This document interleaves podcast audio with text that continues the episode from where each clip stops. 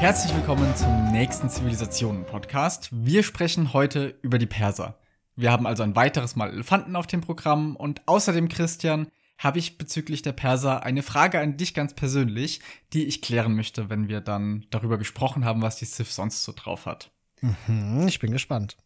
Aber zunächst wie immer der Aufruf, wenn euch gefällt, was wir hier tun und ihr uns unterstützen möchtet, schaut auf Steady vorbei. Da könnt ihr uns nämlich monatlich für kleine Geldbeträge unterstützen und erhaltet im Gegenzug Bildorders und ausführliche Dokumente zu den Folgen.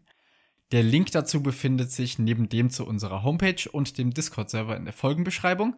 Und insbesondere auf den Discord-Server weise ich immer gerne hin, denn da finden sich immer mehr Leute ein in letzter Zeit. Und es macht mir Spaß zuzusehen, wie da diskutiert wird. Und vor allem kann man auch uns Feedback geben zu den Folgen, mit uns über die Inhalte diskutieren und insbesondere über weitere kommende Folgen abstimmen. Wenn diese Folge hier raus ist, wird mit Sicherheit dann bald die nächste Abstimmung zur nächsten Zivilisationenfolge kommen. Weißt du was, Felix? Ich habe heute Morgen von der Arbeit noch so einen kleinen Mini-Workshop gemacht mit unserer Marketingabteilung von der Uni.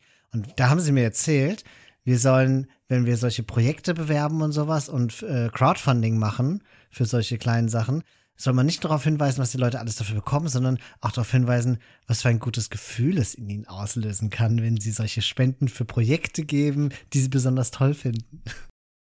Ihr werdet euch so großartig fühlen. Nein, werdet ihr aber wirklich, ne? Das ist ja eine schöne Sache, die wir hier machen. Ja. Marketing das müssen wir noch ein genau unser üben. Ding. ja, äh, kommen wir zu den Sachen, wo wir uns besser auskennen. Age of Empires. Christian, die Perser, eine Kavalleriezivilisation. Genau dein Ding, oder? Ja, voll. I love it. Und trotzdem, dann ziehe ich die Frage jetzt schon mal vor, eine Zivilisation, die du erstaunlich selten spielst. Das ist so ein bisschen ein mega random Go-To. Aber auf Arabia sehe ich dich nicht oft damit und das wundert mich. Da sind es irgendwie immer so Berber, Franken und äh, was spielst du noch so gerne auf Arabia? Mittlerweile ja ganz gerne mal Burgunder auch.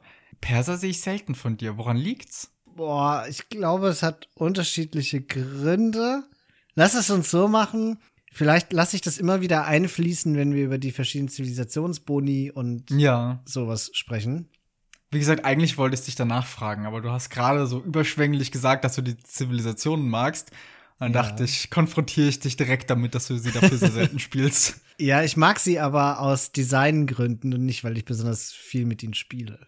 Ich finde, es okay. ist eine gut designte Zivilisation. Eine von denen, die hatten wir jetzt zufälligerweise, ich glaube, in den vergangenen Podcasts ja auch, wo ich gesagt habe, das finde ich ist eine gut designte Zivilisation, weil sie eine klare Identität haben und jetzt nicht overpowered sind, aber auch nicht total schwach sind. Und die Perser zähle ich dazu so gutes Mittelmaß, na, vielleicht mittleres Mittelmaß insgesamt. äh, was mir an ihnen gefällt, ist, dass sie eine ganz klare Ausrichtung auf Kavallerie haben zählen als berittenes Volk und alles in ihrem Tech-Tree und ihren Boni deuten eigentlich darauf hin, dass man mit ihr Kavallerie bauen soll. Aber die Perser sind ja auch bekannt für verrückte Strategien, für Dusches und dafür, dass sie besonders gut auf Hybrid-Maps sind.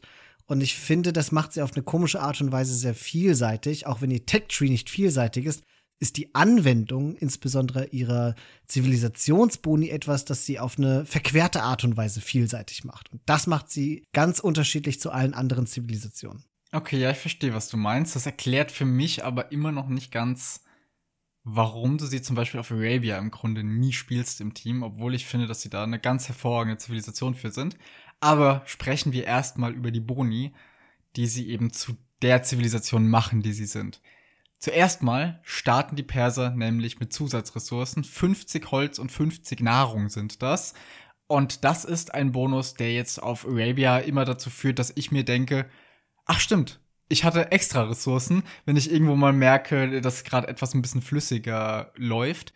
Aber hier ist das kein Bonus, der für mich da dafür sorgt, dass ich jetzt besondere Bildorders mache oder so, oder meine Strategie drauf ausrichte. Das tut man vielmehr auf Nomad, wo ja die Perser eine ganz hervorragende Zivilisation sind. Oder aber auch auf Hybrid Maps, wo dieser Bonus dafür sorgt, dass man ein bisschen früher Fischerschiffe rauskriegt. Und das ist ja immer super wertvoll. Genau so ist es. Ja, das mit diesen Zusatzressourcen ist ganz interessant, weil früher hatten die Perser schon in der dunklen Zeit den Bonus, dass sie, ich glaube, 5% schneller Villager produzieren konnten. Ja, und das war die Zeit, wo die Perser extrem gefürchtet waren, ne? Irgendwann im Laufe des, ich glaube, vorletzten Jahres haben sie das mal abgenommen bekommen. Jetzt arbeiten die Town Center und ja auch die Docks vor allem im Feudal, im Castle und in der Imperialzeit dann stetig immer schneller, aber nicht mehr im Dark Age.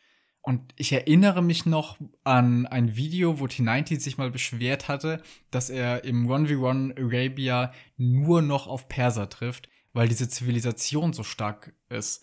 Also, man hatte faktisch nach dem Dark Age einfach einen Villager mehr, und hat dann noch schneller in die nächste Zeit hochgeklickt, weil schneller arbeiten bedeutet auch das nächste Zeitalter wird schneller erforscht. Und dann hat man eben noch diese starke Kavallerie und generell halt die gute Auswahl an Einheiten, die die Perser eben so bieten. Und das hat die Perser zu dieser Zeit zu einfach einer der stärksten Zivilisationen überhaupt, selbst auf Arabia gemacht. Und ich habe das Gefühl, seit sie das abgenommen bekommen haben, sind die Perser so ein bisschen in der Versenkung verschwunden, obwohl sie eigentlich immer noch eine sehr starke Zivilisation sind. Ja, eben das sind sie ja nicht, glaube ich. Sie sind nicht so besonders stark, weil sie relativ wenig Optionen haben, insbesondere im 1-1 auf Arabia. Mangels Infanterie, also beziehungsweise sie haben Helps, aber mangels Two-Handed Swordsmen sogar, mangels schlechten Crossbows. Ich bin total verwirrt, ehrlicherweise gerade, weil ich fast schon davon ausgegangen bin, dass sie immer noch diesen 5%-Bonus haben. Nee, haben sie gar nicht mehr. Nee. Aber wann, die, haben sie den nicht mit DI bekommen? Das kann ich dir nicht sagen. Ich bin, wie du weißt, erst seit oh. dabei. Oh, ich, ich bring das jetzt alles durcheinander. Die Perser sind so eine Zivilisation, die so viel verändert wurde im Laufe der Zeit. Was auf jeden Fall sich verändert hat, waren ja auch die Unique Tags. Ich glaube mit DI, dass sie nicht mehr diese bescheuerte Unique Tag haben. Da sprechen wir auch noch drüber. Ich bringe hier alles durcheinander. Es tut mir leid. Was ich eigentlich sagen wollte, ist, dieser Bonus mit den extra Ressourcen, der war schon ganz gut zu der Zeit, in der die Docs und auch das TC in der dunklen Zeit schon ein bisschen schneller produziert hat, weil man ja auch schneller die Nahrung verbraucht hat. Grundsätzlich ist dieses schneller Produzieren von Villagern auch in den späteren Zeitalter ein ganz interessanter IQ-Bonus, weil man ja schneller mehr Wills hat und damit ja auch schneller Sa äh, Ressourcen sammeln kann, aber gleichzeitig verbraucht man zumindest die Nahrung auch schneller als andere Zivilisationen, weshalb es wichtig ist, dass sie schneller diese Nahrung sammeln. Und der Boom von den Persern ist deswegen so ein bisschen weird, weil er sich in Militär, zumindest in Kavallerie, gerne auch erst so ein bisschen später zeigt als bei anderen Zivilisationen, weil die ganzen Villager erstmal produziert werden müssen. Ne? Das ist total das komische Gefühl, finde ich, mit den Persern. Dass man merkt, oh, ich kann ganz viele Wills produzieren und die sind so schnell da, aber ich kann nicht gleichzeitig ganz viel Kavallerie produzieren, anders ist, als es bei den Khmer zum Beispiel der Fall wäre. Ja, man muss so seine Wirtschaftsausrichtung ein bisschen überdenken, weil ansonsten ist ja immer so Richtlinie sechs Felder pro TC, um Villager zu produzieren. Das reicht bei den Persern einfach nicht. Dementsprechend, wie du gesagt hast, muss man erstmal gucken, dass das für die Town Center reicht und danach dann für die Knights. Und das ist etwas, wo ich für mich herausgefunden habe, dass es mir hilft, wenn ich so die einzelnen Zeitalter, ich sage mal, relativ lang ausspiele. Mhm. Das heißt, ich versuche nicht bei erster Gelegenheit von der Feudalzeit ins Castle Age zu gehen, sondern ich spiele die Feudalzeit, solange das eben Sinn ergibt und ich noch irgendwie ein bisschen Schaden bekommen kann bei meinem Gegner, weil das alles Zeit ist, in der ich zusätzliche Felder hinzufügen kann. Und gleichzeitig wird ja auch das nächste Zeitalter schneller erforscht mit den Persern. Was bedeutet, dass das jetzt nicht so super schlimm ist, wenn ich ein oder zwei Villager später hochklicke als üblich. Aber das sind eben zwei Felder, mit denen ich dann ins nächste Zeitalter mehr reingehe. Und im nächsten Zeitalter werden ja meine Villager noch schneller produziert. Und dieses Vorgehen, sage ich mal, dass man sagt, man nutzt die in jedem Zeitalter so ein bisschen aus, dass man die Villager schneller produziert, bereitet sich aber gleichzeitig auch mit der Eco schon aufs nächste vor. Mhm. Das hilft mir so ein bisschen mit der Zivilisation. Ja. Also das Ding ist, ich wollte jetzt eigentlich erzählen, dass dieser Bonus von den Persern eigentlich auch gar nicht so krass stark ist am Anfang im Dark Age. Jetzt, wo sie den gar nicht mehr haben, spielt das so keine Rolle mehr. Das heißt, sie haben einfach nur ein bisschen Startressourcen. Du hast gerade schon etwas angesprochen und das ist der erste Grund, weshalb ich nicht finde, dass die Perser jetzt besonders stark in Teamgames sind. Weil im 2v2 ist es so, dass man halt vor allen Dingen einfach sehr schnell sehr viel Militär produzieren möchte. Was bedeutet, dass die Perser jetzt nicht einen besonderen Bonus darauf haben. Ne? Es ist jetzt nicht so, dass ich sehr viel schneller mit denen in der nächsten Zeit bin, eigentlich gar nicht. Es ist auch nicht so, dass ich mit denen mehr produzieren kann als mit anderen Zivilisationen, weil ab der Feudalzeit will ich, will ich die Nahrung vor allen Dingen erstmal in Villager stecken und steck sie da auch rein. Und ich sehe jetzt nicht den großen Vorteil der Perser diesbezüglich. Also, und in 2v2s boomst du halt nicht so stark wie in den anderen Konstellationen. Jetzt spielen wir in letzter Zeit vermehrt 3 gegen 3 und 4 gegen 4. Und das ist ja für mich auch erstmal ein neues Feld. Ich glaube, dass in diesen Konstellationen, im 3 gegen 3 und insbesondere im 4 gegen 4, die Perser wahrscheinlich, na, vielleicht sogar eher im 3 gegen 3, wenn ich so drüber nachdenke, die Perser wahrscheinlich stärker sind als im 2v2, weil ich den Boom mehr ausnutzen kann. Insbesondere auf nicht so Standard-Maps wie Arabia, sondern was da so alles so im Map-Pool drin steckt mittlerweile.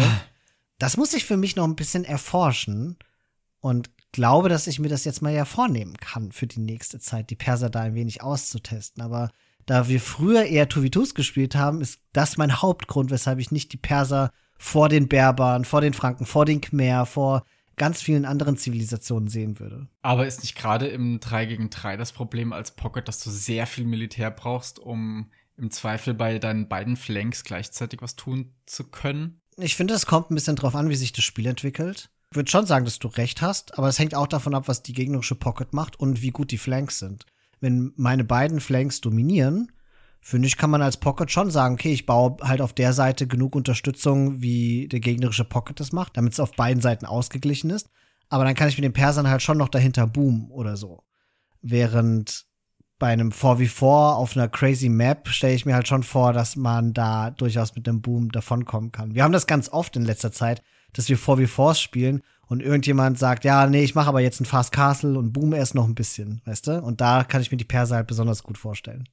Ja, das stimmt. Aber ich muss sagen, ich sehe sie tatsächlich auch im 2v2 als durchaus gute Zivilisation an, weil ich auch das Gefühl habe, dass in letzter Zeit vermehrt auch im Feudal Edge sehr stark in Scouts investiert wird und man dann ganz automatisch in die Richtung kommt, die ich vorhin angesprochen habe, dass man halt die Zeitalter so lange spielt und dann die, das Militär einfach so über Zeit ansammelt und nicht so ja. auf einen Schlag und gleichzeitig dann aber ins nächste Zeitalter mit einer Wirtschaft reingeht, die auch sofort wieder viel Militär und dann eben die Town Center von den Persern unterstützen kann. Ja, ich finde auch, dass du voll recht hast. Ich glaube auch, Perser sind eine tolle Cav-Civ in Teamgames. Ich glaube nur nicht, dass sie profitieren jetzt auch nicht so wahnsinnig davon, ne, dass sie, also dieser Bonus, dass sie 10% schneller Sachen produzieren in ihren TCs. 10% ist es jetzt auch nicht übertrieben viel, ne? Also wenn ich an die Bengalis denke, die einfach zwei Villager kriegen, die kriegen den halt instant und haben dann von Anfang an zwei Villager mehr, mit denen sie arbeiten. Oder Maya mit ihrem Plus 1 Villager zu Beginn oder die Chinese oder sowas. Und diese Boni finde ich halt stärker, als wenn du über lange Zeit hinweg irgendwann einen Will mehr hast. Ne? Das ist, das kommt viel später erst. Und besonders stark wird das dann halt, wenn du aus mehreren TCs produzierst. Aber das ist schon im Castle Age. Und daher finde ich nicht, dass dieser Bonus so stark ist, dass man sagt, oh, besser als andere Cavsivs, insbesondere im Feudal Age. Vom Gefühl her jedenfalls. Ja, im Feudal Age stimme ich dir noch zu. Im Castle Age finde ich, also wenn ich Perser spiele, merke ich immer sehr stark, wie schnell meine Wirtschaft einfach wächst im Vergleich zu anderen Zivilisationen. Im Castle Age geht's ab. Voll, da bin ja. ich voll dabei. Nur das Problem ist dann halt, damit das funktioniert, brauchst du halt die zusätzlichen TCs. Wenn du es nur auf einem TC spielst, dann braucht das immer noch lange, bis dieser Bonus wirklich zu tragen kommt. Und wenn dein Gegner irgendwie zwei TCs hat, dann wird er trotzdem mehr Wills haben als du und die stärkere Wirtschaft. Vielleicht kommen wir da der Antwort auf meine Frage so ein bisschen näher und das ist einfach so eine Spielstilsache, weil ich gehe ja mit Cavsivs immer fast sofort auf 3000 Center und du bist eher so der ein Town Center fünf Stelle Typ. Ja, aber ich finde aber auch, dass du in, in Teamspielen, wenn du Cav spielst und ein Pocket spielst, du spielst schon sehr eco-lastig und manchmal hast du einfach sehr wenig Einheiten auf dem Feld. Manchmal muss man, glaube ich, die TCs delayen, wenn der Gegner super viel investiert. Ja, das stimmt schon du hast hinten raus immer wahnsinnig viel Kavallerie. Auch mehr als ich es meistens habe. Aber das liegt daran, dass du am Anfang relativ wenig produzierst, weißt du? Ja. Äh, und das, das ist so eine Sache. kann gut ausgehen, kann aber auch schlecht ausgehen. Und äh, ich meine, wie so oft in einem Strategiespiel, ne? Du hast halt einen anderen Spielstil als Pocket oder als Cav Civ. Und ich finde ihn auch voll gut. Der baut darauf, dass du dann, dass ich als Flank äh, Zivilisation dann Schaden mache oder zumindest gleichwertig bin, damit du dann mit ein bisschen weniger Investment als vielleicht der Gegner, je nachdem wie der spielt, dann eben hinten raus die Stärke auch der Perser gerade rausholt. Vielleicht lass ja. mich anders formulieren. Vielleicht sind die Perser einfach besser für dich geeignet als für mich. Ja, genau, das ist das, was ich sagen wollte. Und dafür bist du mit den Berbern halt besser dran als ich. Ist doch schön, dass sich das halt auch innerhalb der Cav und Archers noch so differenziert. Ja, ja. Ich finde es so cool, dass die Zivilisationen doch unterschiedlich genug dafür sind, dass sie für Spieler in, mit unterschiedlichen Spielstilen dann auch eher zu ihnen passen. Ja. ja ach, dieses Spiel ist einfach so toll.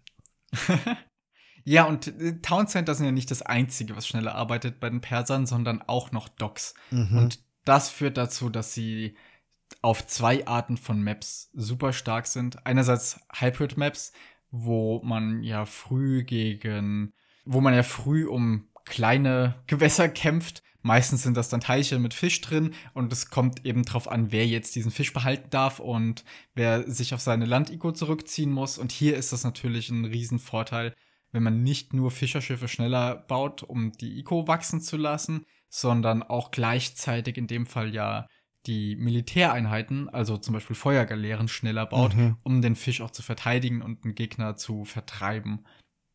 Und das ist ja nicht mal alles, sondern genauso wie die Town Center, darüber wird gleich noch zu reden sein, haben ja auch die Docks die doppelte Anzahl an HP. Das heißt, selbst wenn man auf Wasser mal zurückgedrängt wurde, sich dann aber sagt, ich möchte es noch nicht ganz aufgeben, hat man mit den Persern extrem viel Zeit, um einfach nochmal in dem Dock Schiffe zu sammeln, um dann nochmal vers zu versuchen, den Gegner zurückzuschlagen. Und einerseits kann man das wirklich machen und andererseits ist das aber auch aus Gegnersicht immer mit einem gewissen Risiko verbunden, wenn jetzt auf so einem persischen Dock eine Flagge drauf ist und man braucht dann zehn Minuten, bis dieses Dock down geht, ob man dann sagt, ha, ist das jetzt ein Schiff, was da drin steckt? Und äh, ich investiere hier gerade viel zu viel.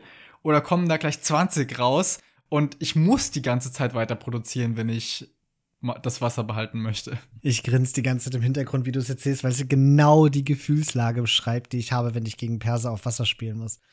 Es ist so frustrierend, dass diese Docks einfach nicht down gehen. Und du wirst halt in dieses Dilemma gesteckt.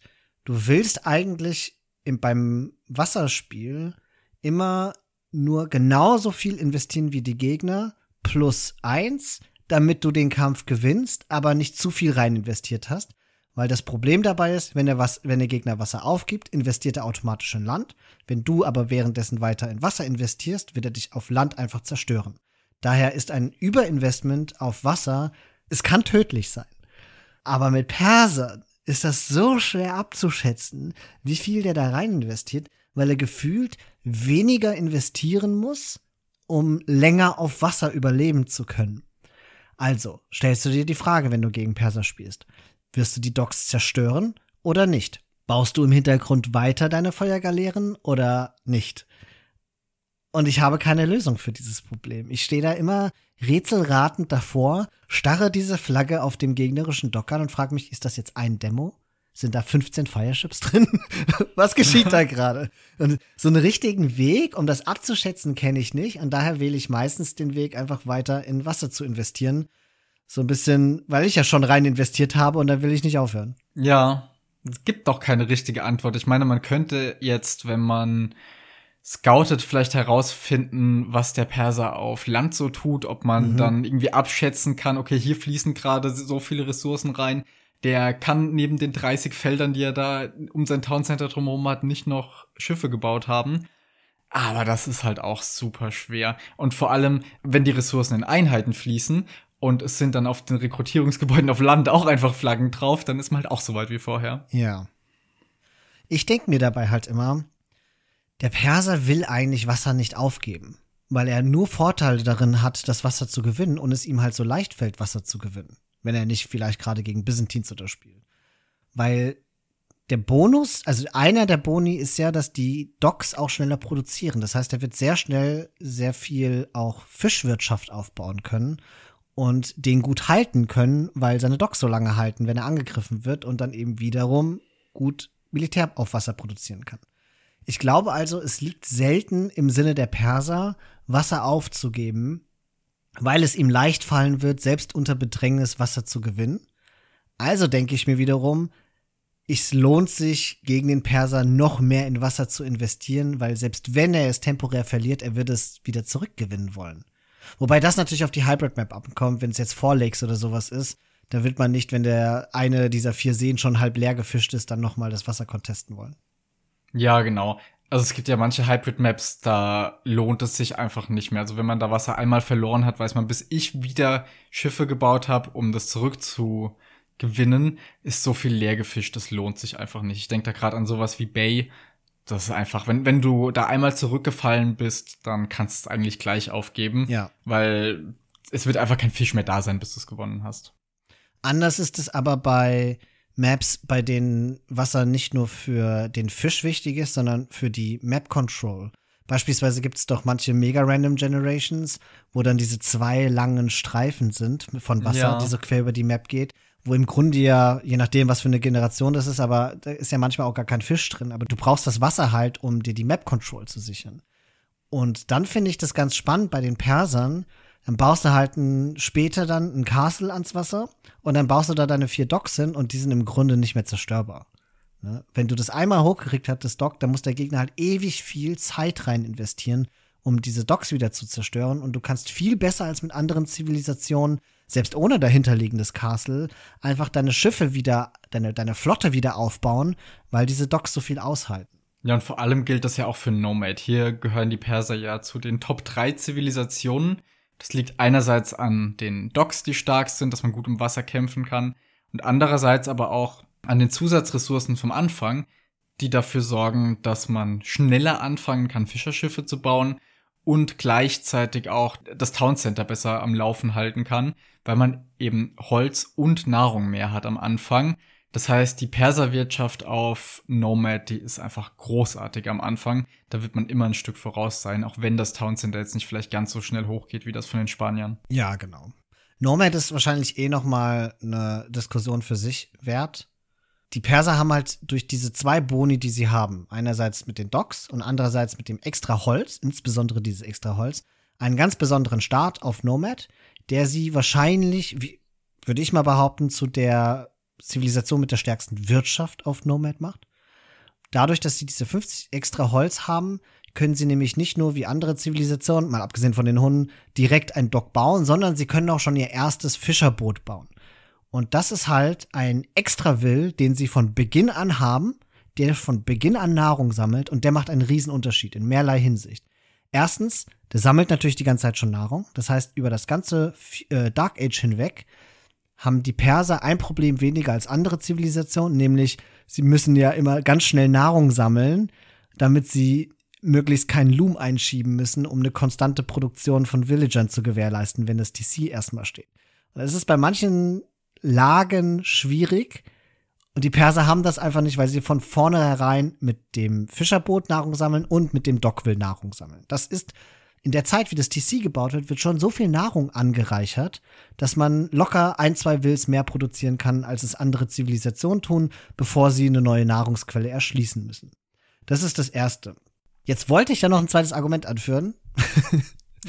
Und du wirst das jetzt rausgeschnitten haben, aber ich sag's trotzdem. Ich gehe schon wieder davon aus, dass die ihren 5% Bonus im Dark Age haben und die Docksteller produzieren. Und ich wollte sagen, das ist natürlich der zweite Vorteil, aber den haben sie ja gar nicht mehr. Also lasse ich das zweite Argument weg. Sehr gut. Die Leute wissen natürlich nicht, was im Hintergrund alles geschehen ist, was wir irgendwie so zurechtschneiden. Ich habe hier gerade fünf Minuten lang monologisiert, bis du dann gesagt hast, Christian, erst im Feudal Age. Aber wir können trotzdem noch kurz über Nomad reden. Und ich finde, du hast einen sehr interessanten Anfang gemacht, indem du gesagt hast, ja, die Wirtschaft von den Persern ist wohl die stärkste ganz am Anfang. Aber trotzdem glaube ich immer, dass die Perser, nachdem sie zwar diesen Vorteil hatten, gegenüber den anderen starken Nomads wie eben Maliern oder Spaniern ganz stark abfallen, weil auf Nomad es oft so wichtig ist, ein Castle zu bauen und das die oberste Priorität hat. Und dann kommen andere Rekrutierungsgebäude und Upgrades auch häufig ein bisschen kurz oder werden nach hinten verschoben. Und das ist aber ein Spielstil, auf den die Perser einfach nicht so ausgelegt sind, weil wenn sie ihr Castle da stehen haben, ist die einzige Einheit, die sie bauen können, der War Elephant. Und das ist einfach keine sonderlich gute Einheit, um sie früh und alleine zu haben. Hallo? Im Gegensatz zu dem, was die anderen Siths da zu bieten haben. Besten Elefanten im Spiel. Ja. Gekontert durch einen einzelnen Mönch. die wurden so zurecht gebufft, diese Elefanten, mit Kostenreduktion und, nee, nicht Kostenreduktion, was war das? Die, die Erschaffungszeit wurde irgendwie stark reduziert, ne, damit sie ein bisschen mehr genutzt werden können. Aber ja, das ist halt trotzdem eine langsame Einheit, die aus einem Castle gebaut wird, die leicht gekontert wird. Ich glaube, nach dem Interview, das ich damals mit Jordan über Nomad geführt hatte, bin ich schon der Auffassung, dass die Perser durch ihren starken Boom, durch ihre starke Wirtschaft einen Vorteil haben können gegenüber anderen Zivilisationen, weil stell mal vor, dein Gegner Castle droppt dich. Da sagst du dann als Perser, mir doch egal, also ich rede jetzt von One-in-Ones, ich habe ja noch zwei andere TCs woanders stehen, dann konzentrier du dich doch auf dieses eine TC mit dieser einen Wirtschaft, die ich habe, und derzeit boom ich auf anderen Stellen und dann werde ich dich einfach hinterrücks ermorden. das ist so eine, glaube ich, eine Strategie, die mit dem Perser halt ein bisschen leichter geht als mit anderen Zivilisationen, wenn man die Ruhe bewahrt. Ja, zumal ja dieses eine TC auch doppelt so lange stehen bleibt. ja, das stimmt. Wobei, ich habe, ich kann mich, also ich habe da jetzt keine bewussten Erinnerungen dran, aber ich glaube, ein Castle besiegt halt trotzdem noch ein Persian TC relativ schnell. ja, Castle, natürlich. Oder? Trotzdem hast du ein bisschen mehr Zeit, dich dahinter wieder zu sortieren im Vergleich ja. zu anderen Zivilisationen. Natürlich, Perser sind auch super stark auf Nomad, aber ich finde, sie leiden ganz stark unter ihrem Tech-Tree und auch ihrer Unique-Unit im Vergleich zu anderen Zivilisationen da. Also, wenn man jetzt schaut, wenn, wenn ein Perser eben in eine Burg investieren muss, um sich zu verteidigen oder das auch macht, um Gegner anzugreifen, dann war es das eben erstmal mit dieser Burg und da kommt keine weitere Bedrohung. Da kommen jetzt keine Kongs raus oder hier Organ sind ja momentan in, dagegen wurde ich gestern auf Nomad in einem Ligaspiel überrollt, das war auch kein Vergnügen. Und da können Perser halt einfach nicht mithalten, sondern die sind darauf angewiesen, erstmal diese Eco aufzubauen und dann nachher irgendwie in Night Spam oder sowas reinzukommen die müssen sich eben irgendwie diese Zeit erkaufen. Ja, also das Ding ist, ich glaube, da kommt noch was dazu, was das für sie schwieriger macht, gegenüber solchen Civs, ne, gegen, gegenüber den Spaniern, gegenüber den Portugiesen und sowas. Nämlich, dass diese ganzen Unique Units, die dann auf Nomad aus Castles produziert werden, der beste Konter dagegen sind meistens Mönche und die Perser haben einfach richtig üble Mönche. Also, sie haben halt im Grunde nichts, was Konquistadoren wirklich kontern kann. Sie haben keine guten Mönche. Gut, sie haben halt Skirms, aber ist der als Perser dann am Ende auf Skirms gehen? Ich weiß ja nicht so richtig. Perser Skirms sind halt auch nicht so das Ding, von daher. Ja, die normalen Skirms ja schon. Das wird ja nur im Castle Age schlecht, äh, in der Imperialzeit schlecht. Ja, das stimmt. Aber dennoch, es ist einfach, die, der, der Tech-Tree hinkt einfach der Wirtschaft ein bisschen hinterher auf Nomad. Andererseits ist es nicht so, dass auf Nomad vor allen Dingen eben die mobile ähm, Einheiten wichtiger sind als zum Beispiel jetzt Archer, also Kavallerie halt sehr viel wichtiger ist. Und da sind die Perser ja extrem gut.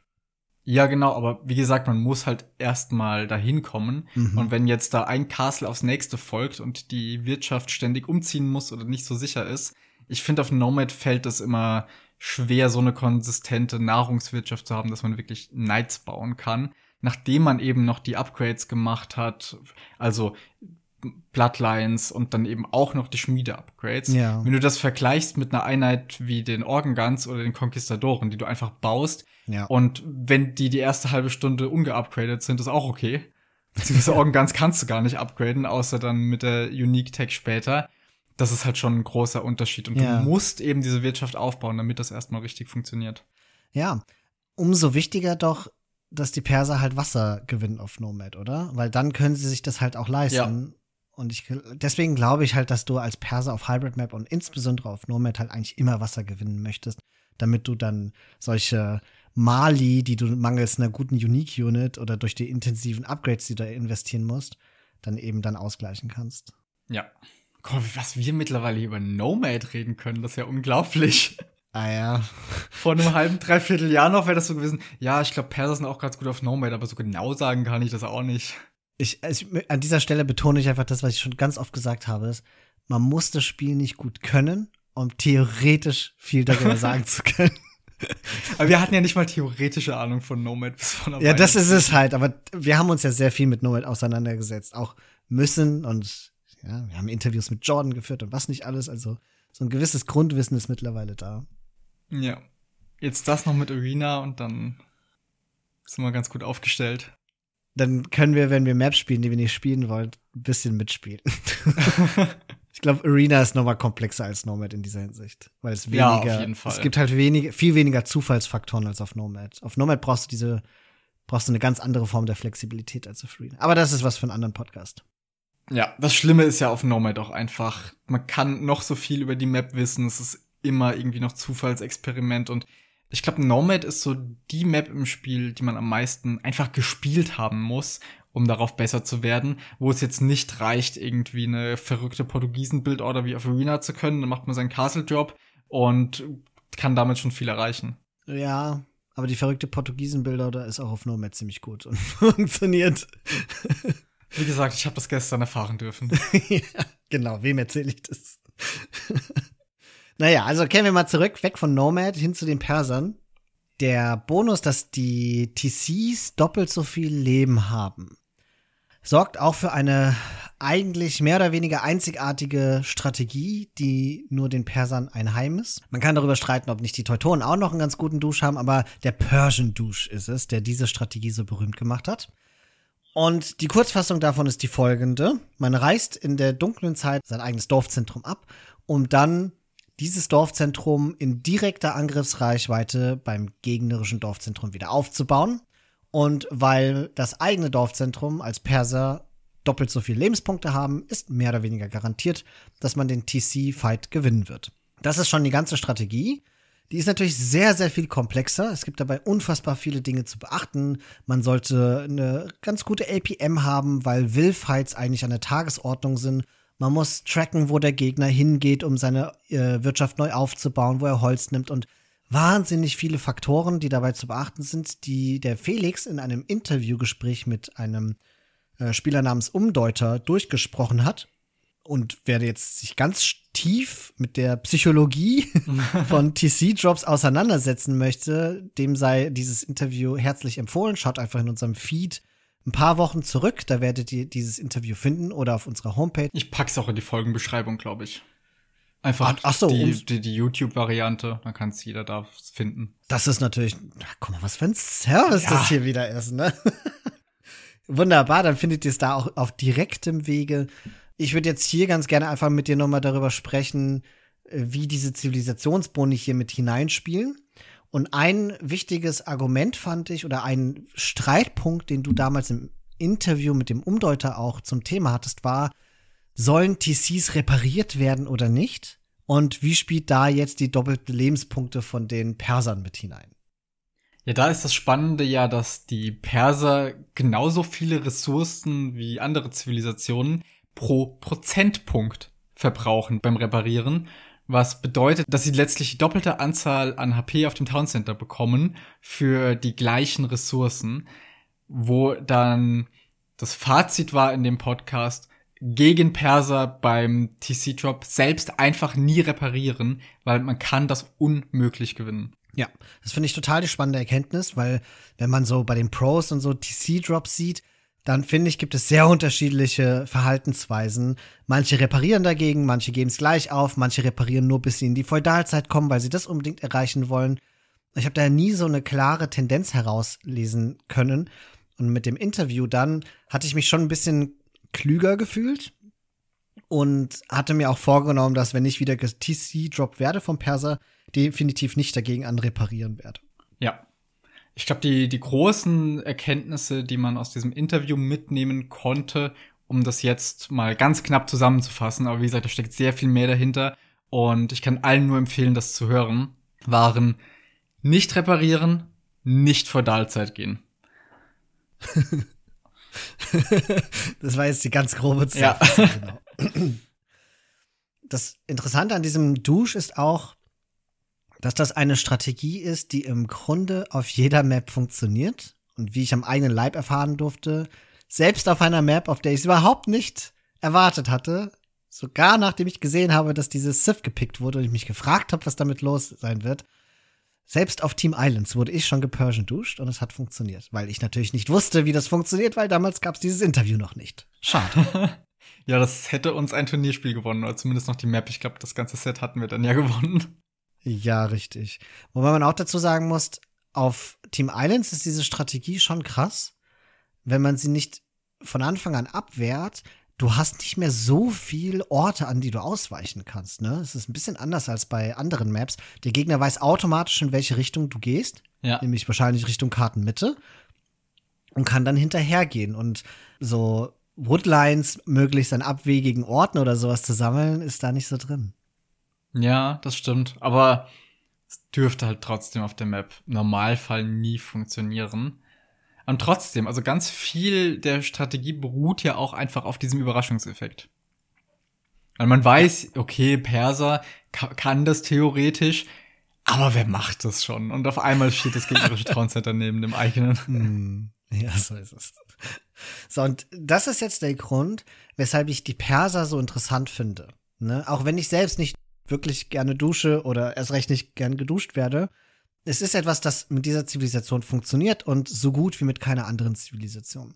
Dass die auf Hybrid-Maps so interessant sind, weil sie nicht nur in dem typischen Castle Drop into Unique Unit landen, sondern dass sie so eine starke Wirtschaft aufbauen können, dass sie um Wasser kämpfen wollen, all diese Dinge, das macht sie so auf verschiedenen Map-Varianten spielbar, aber immer auf eine ganz andere Art und Weise. Plus, sie haben eine gute Rolle in Teamgames und sie sind halt auch in 1v1s, wenn nicht von ihrem Tech-Tree her flexibel, dann zumindest mal von der Art und Weise, ob sie jetzt nur stark Boom oder in starke Kavallerie investieren oder sogar War Elephants, dann irgendwie immer unterschiedlich spielbar. Und deswegen finde ich es eine coole Zivilisation. Ja, auf jeden Fall. Und besonders cool, Christian, es sind ja bekanntlich Elefanten. Und auch die Perser haben Zugriff auf zumindest eine Art von Elefanten, nicht die Standard Battle Elephants, sondern die Perser haben sogar den War Elephant als Unique Unit. Eine der ja wohl eindeutig stärksten Einheiten so im direkten Kampf und trotzdem wegen ihrer Kosten, wegen der langsamen Geschwindigkeit und vor allem, wir haben es vorhin schon erwähnt, weil Elefanten so einfach durch Mönche zu kontern sind und es eben umso ärgerlicher ist, wenn man, wie in dem Fall hier, an Ressourcen mehr als das Doppelte von dem ausgegeben hat, was so ein Mönch kostet. Einfach eine Einheit, die man nie sieht. Nee. Genau aus diesen Gründen. Das Elite-Upgrade ist unfassbar teuer. Also kumulativ 2800 Ressourcen, die da reingesteckt werden müssen. Das ist, oh, für eine Einheit, die dann sauteuer ist, aber immer noch genauso gut von Mönchen gekontert werden kann. Und man merkt es auch, wenn man sich so die Geschichte dieser Einheit anschaut, die ist schneller in der Erschaffenszeit geworden. Sie macht jetzt, glaube ich, auch in der Nicht-Elite-Variante Trample Damage. Das hatte sie früher auch nicht gemacht. Man versucht ganz viele Möglichkeiten zu finden, eine unfassbar, eigentlich eh schon unfassbar starke Einheit stärker zu machen. Aber nichts in der Art und Weise, wie Elefanten funktionieren, schützt sie vor Mönchen. und insofern ist es halt wirklich blöd. Ja. Da hilft auch nicht die Imperialzeit Unique Tech Mahouts, dass sie nochmal 30 Prozent, also ganze 30 Prozent, was ja wirklich sau viel ist, schneller laufen. Das sind halt immer noch langsame Elefanten und sie werden immer noch genauso schnell konvertiert. Ja. Ich hab da auch jetzt ehrlicherweise eine relativ ungeteilte Meinung darüber, dass es einfach wenig Sinn ergibt, in diese Elefanten zu gehen. Aber es gibt durchaus Anwendungsbereiche, wo man zumindest ganz selten in Ranked Matches bei Pro sieht, dass zum Beispiel Viper auf Arena oder so dann doch in diese War Elephants geht.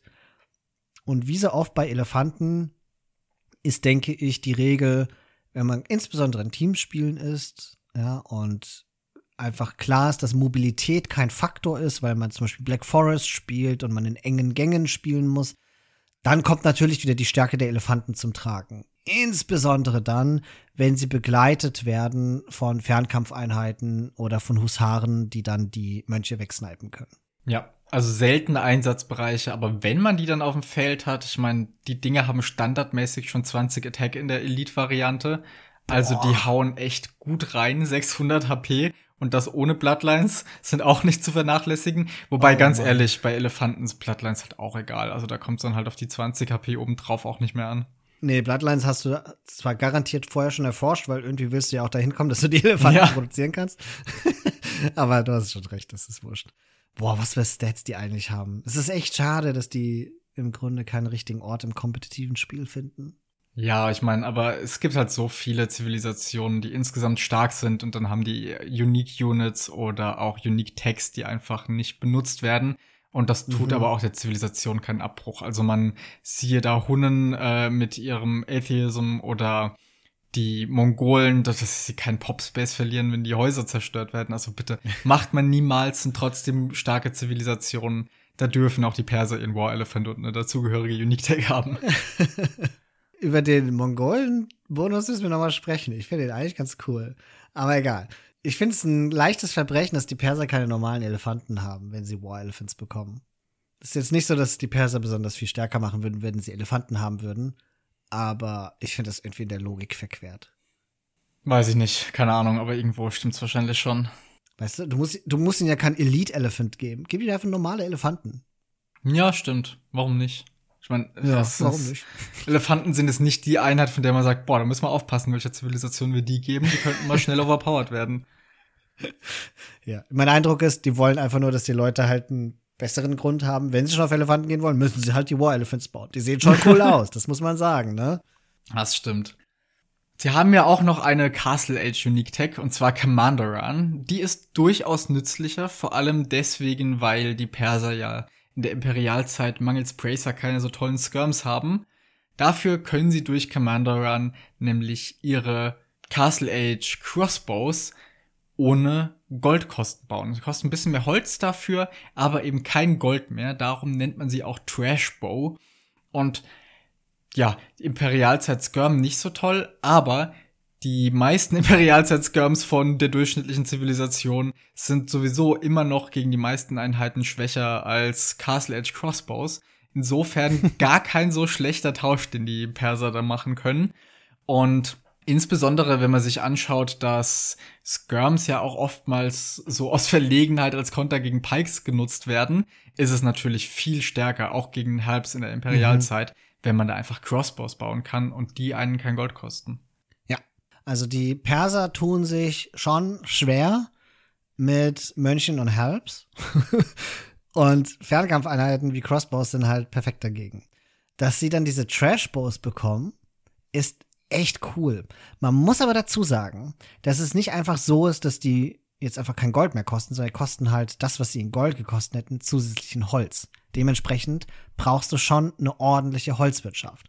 Was wiederum bedeutet, dass diese Tech für mich keine richtige Castle Edge Tech ist, sondern eigentlich eine Imperialzeit-Technologie. Ja, auf jeden Fall. Wenn du deine Crossbows hast und du weißt, okay, du willst jetzt irgendwie, du brauchst jetzt Crossbows und du bist ein Imp und du brauchst irgendeinen Konter gegen den, die, die Flut an Helps, die da kommt. Und dann denkst du dir, alles klar, Gold auf lange Sicht ist ein Problem. Und ich meine, Crossbows, voll geupgradete Castle Age Crossbows zu haben, mit Thumbring, mit allem? Übervoll ja sogar. Du hast ja sogar noch immerhin die Imprüstung. Ach, das stimmt. Siehst du, soweit habe ich gar nicht gedacht. Übervoll. Wort. das sind ja schon OP Castle. Ja, ja. Crossbows, die dann nicht mal Gold kosten. Das heißt, die du bis Spielende produzieren kannst, finde ich, ist eine richtig coole Idee. Aber wirklich nur etwas, das du in der Imperialzeit brauchst. Ja, vor allem, weil die Einheiten, die du damit konterst, also Herbs, meistens ja auch erst in der Imperialzeit so richtig in Masse gespammt mhm. werden. Bis dahin kannst du die womöglich sogar mit Knights überrennen, vielleicht mit Siege. Gerade Skorpione tun sich da ja noch recht leicht bekämpfen. Oder du hast eben sowieso Skirms und in eine kleiner Masse reicht's noch. Deswegen, ja. du, ich glaube, du hast schon recht. Erst in der Imperialzeit wird Commander dann so richtig mhm. interessant.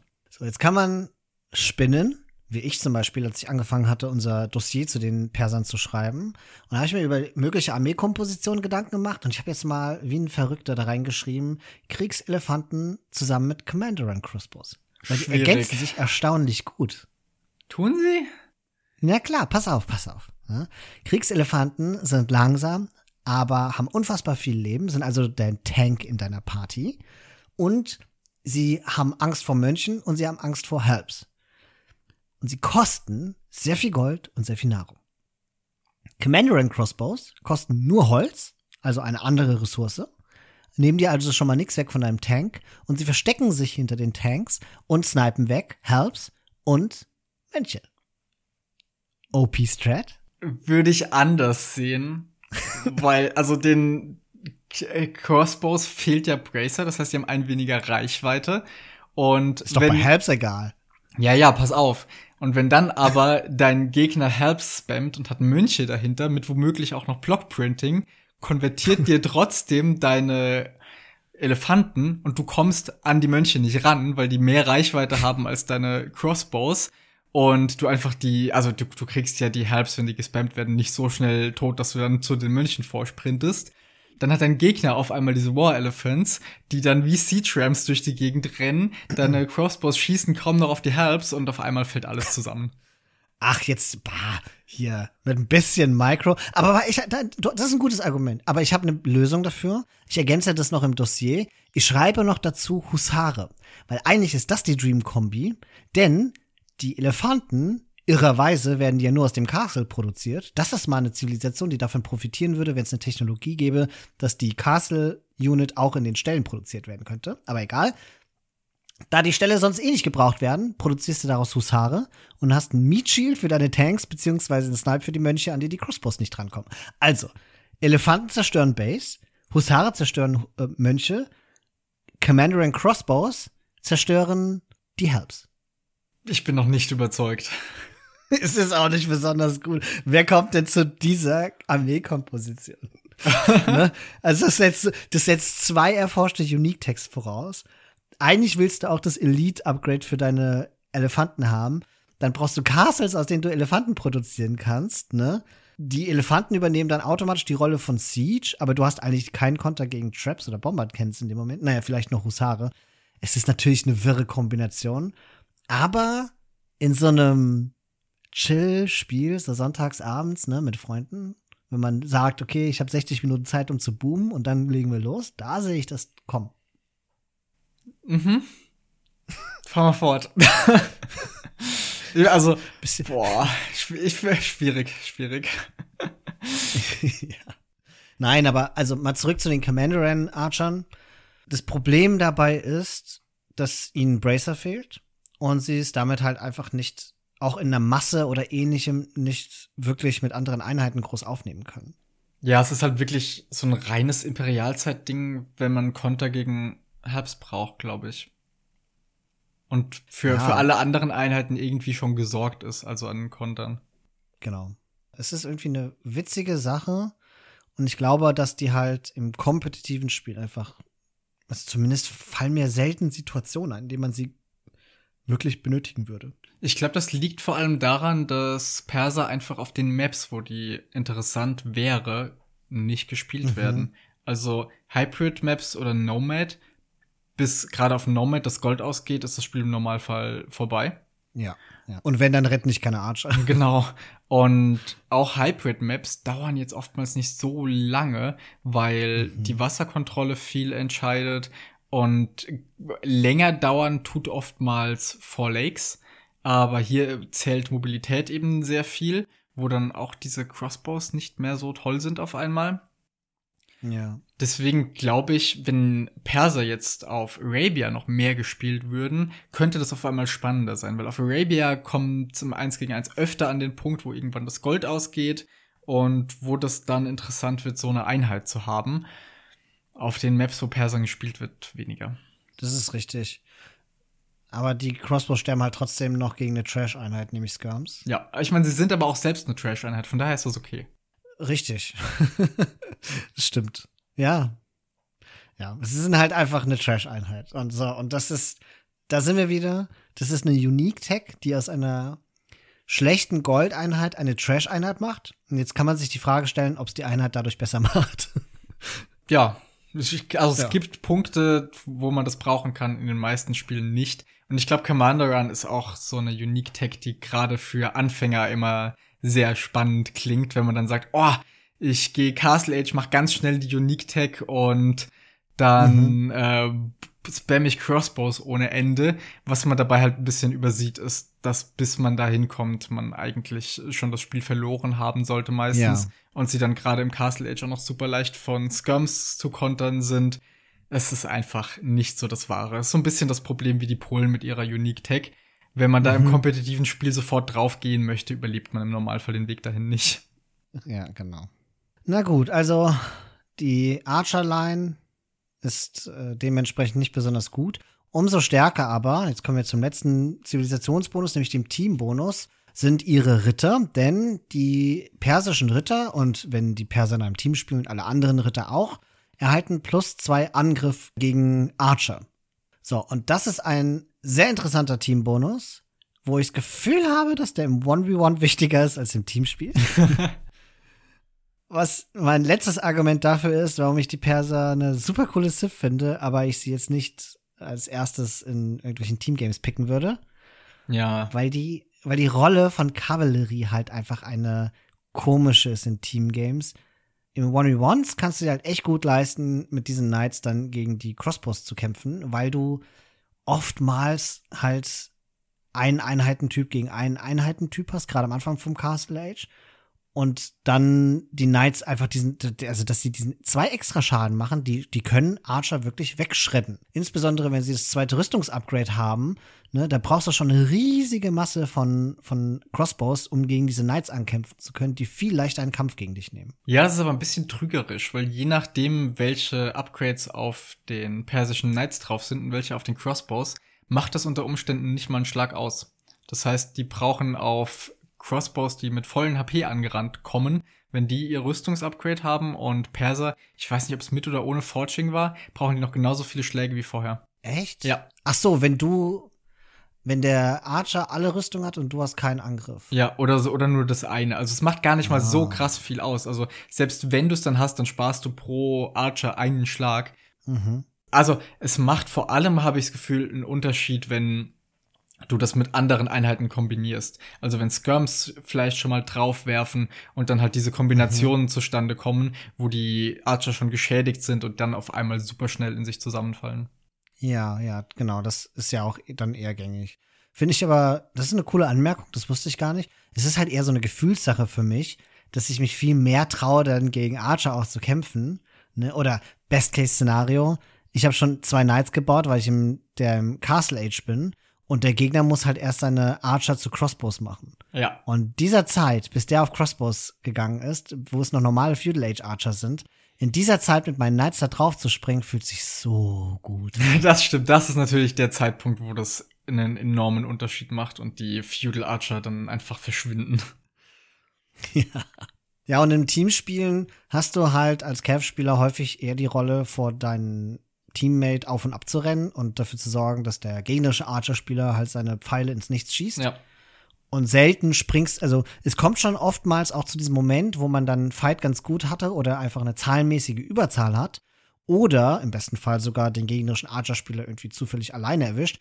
Und dann sagt man, okay, wir jumpen jetzt, ja, wir gehen jetzt in den Kampf und versuchen ihn zu, zu schaffen wenn man dann als Nightspieler einen guten Surround auf die Archer kriegt, dann ist das natürlich auch wieder was Tolles, weil die ganze Zeit die Knights zwei Angriff mehr machen und gleichzeitig schießen ja auch noch die Crossbows aufeinander. Ne? Und das ist, das ist natürlich gefundenes Fressen. Aber das kommt so situativ. Ich habe das Gefühl, in so Teamspielen, wenn ich jetzt an unsere 2v2s denke, da gibt es dann ein, zwei, maximal dreimal, eher seltener, eine solche große Schlacht, wo man sagt, okay, wir springen jetzt auf den Gegner und versuchen ihn zu besiegen. Und wer da siegreich hervorgeht, ist dann auch oftmals derjenige, der das ganze Spiel gewinnt, weil die einen haben noch Militär und die anderen haben keins mehr. Ja, genau. Deswegen, es kommt ab und an mal vor, dass dieser Bonus wirklich was bringt. Ich stelle mir auch die Situation vor, dass die Archer sich gegenseitig weggetradet haben, weil man ja oftmals nur auf die drauf schießt mit den eigenen Archern. Und dann hat deine Seite verloren und von der anderen Seite stehen jetzt irgendwie noch so 20 Archer rum. Aber du hast auch noch deine Knights und kannst mit Persern dann eher mal sagen, die Archer sind eh schon mhm. alle angeschossen, ich räume die jetzt noch auf. Oh ja, das ist auch ein gutes Argument. Ja, das ist eine gute Idee. Ja, also da kommt jetzt dieser Teambonus ins Spiel und es ist natürlich auch schick in einem 4 gegen 4, wenn die andere Pocket auch davon profitieren kann. Es bleibt für die natürlich auch immer noch sehr situativ, aber ich finde, es ist einer der cooleren Teamboni. Ja, auf jeden Fall. Ist jedenfalls einer, wo man zumindest immer im Hinterkopf hat, dass man ihn hat. ja, und ich denke, wir sollten auf jeden Fall noch mal ein bisschen über die Schwächen der Perser sprechen. Die Stärken haben wir jetzt ganz klar herausgearbeitet als Kavalleriezivilisation. Und eine Schwäche haben wir schon benannt. Das sind ihre Crossbows, beziehungsweise grundsätzlich eigentlich alles, was Fernkampf ist, weil ihnen Bracer fehlt. Sie haben zwar ansonsten hervorragende Heavy Cav Archer mit Parthian, mit Thumbring, mit allem, was sie brauchen, außer eben Bracer. Und da kennst du dich jetzt besser aus? Bracer ist ja schon ein sehr wichtiges Upgrade, auch für Cav Archer, oder? Ja. Also ich find's im ersten Moment auch viel wichtiger als Heavy CA, weil eine Reichweite und ein Schaden dazu zu bekommen, macht extrem viel aus. Vor allem im Kampf gegen andere Archer ist das halt super wichtig, dass man nicht so nah ranrennen muss und dann mehr Schüsse abbekommt, bevor der Kampf überhaupt startet. Mhm. Das ist ein riesiges Upgrade, was da fehlt. Ich finde, für Skirmisher geht's immer noch, weil da ist das Rüstungsupgrade letztlich wichtiger.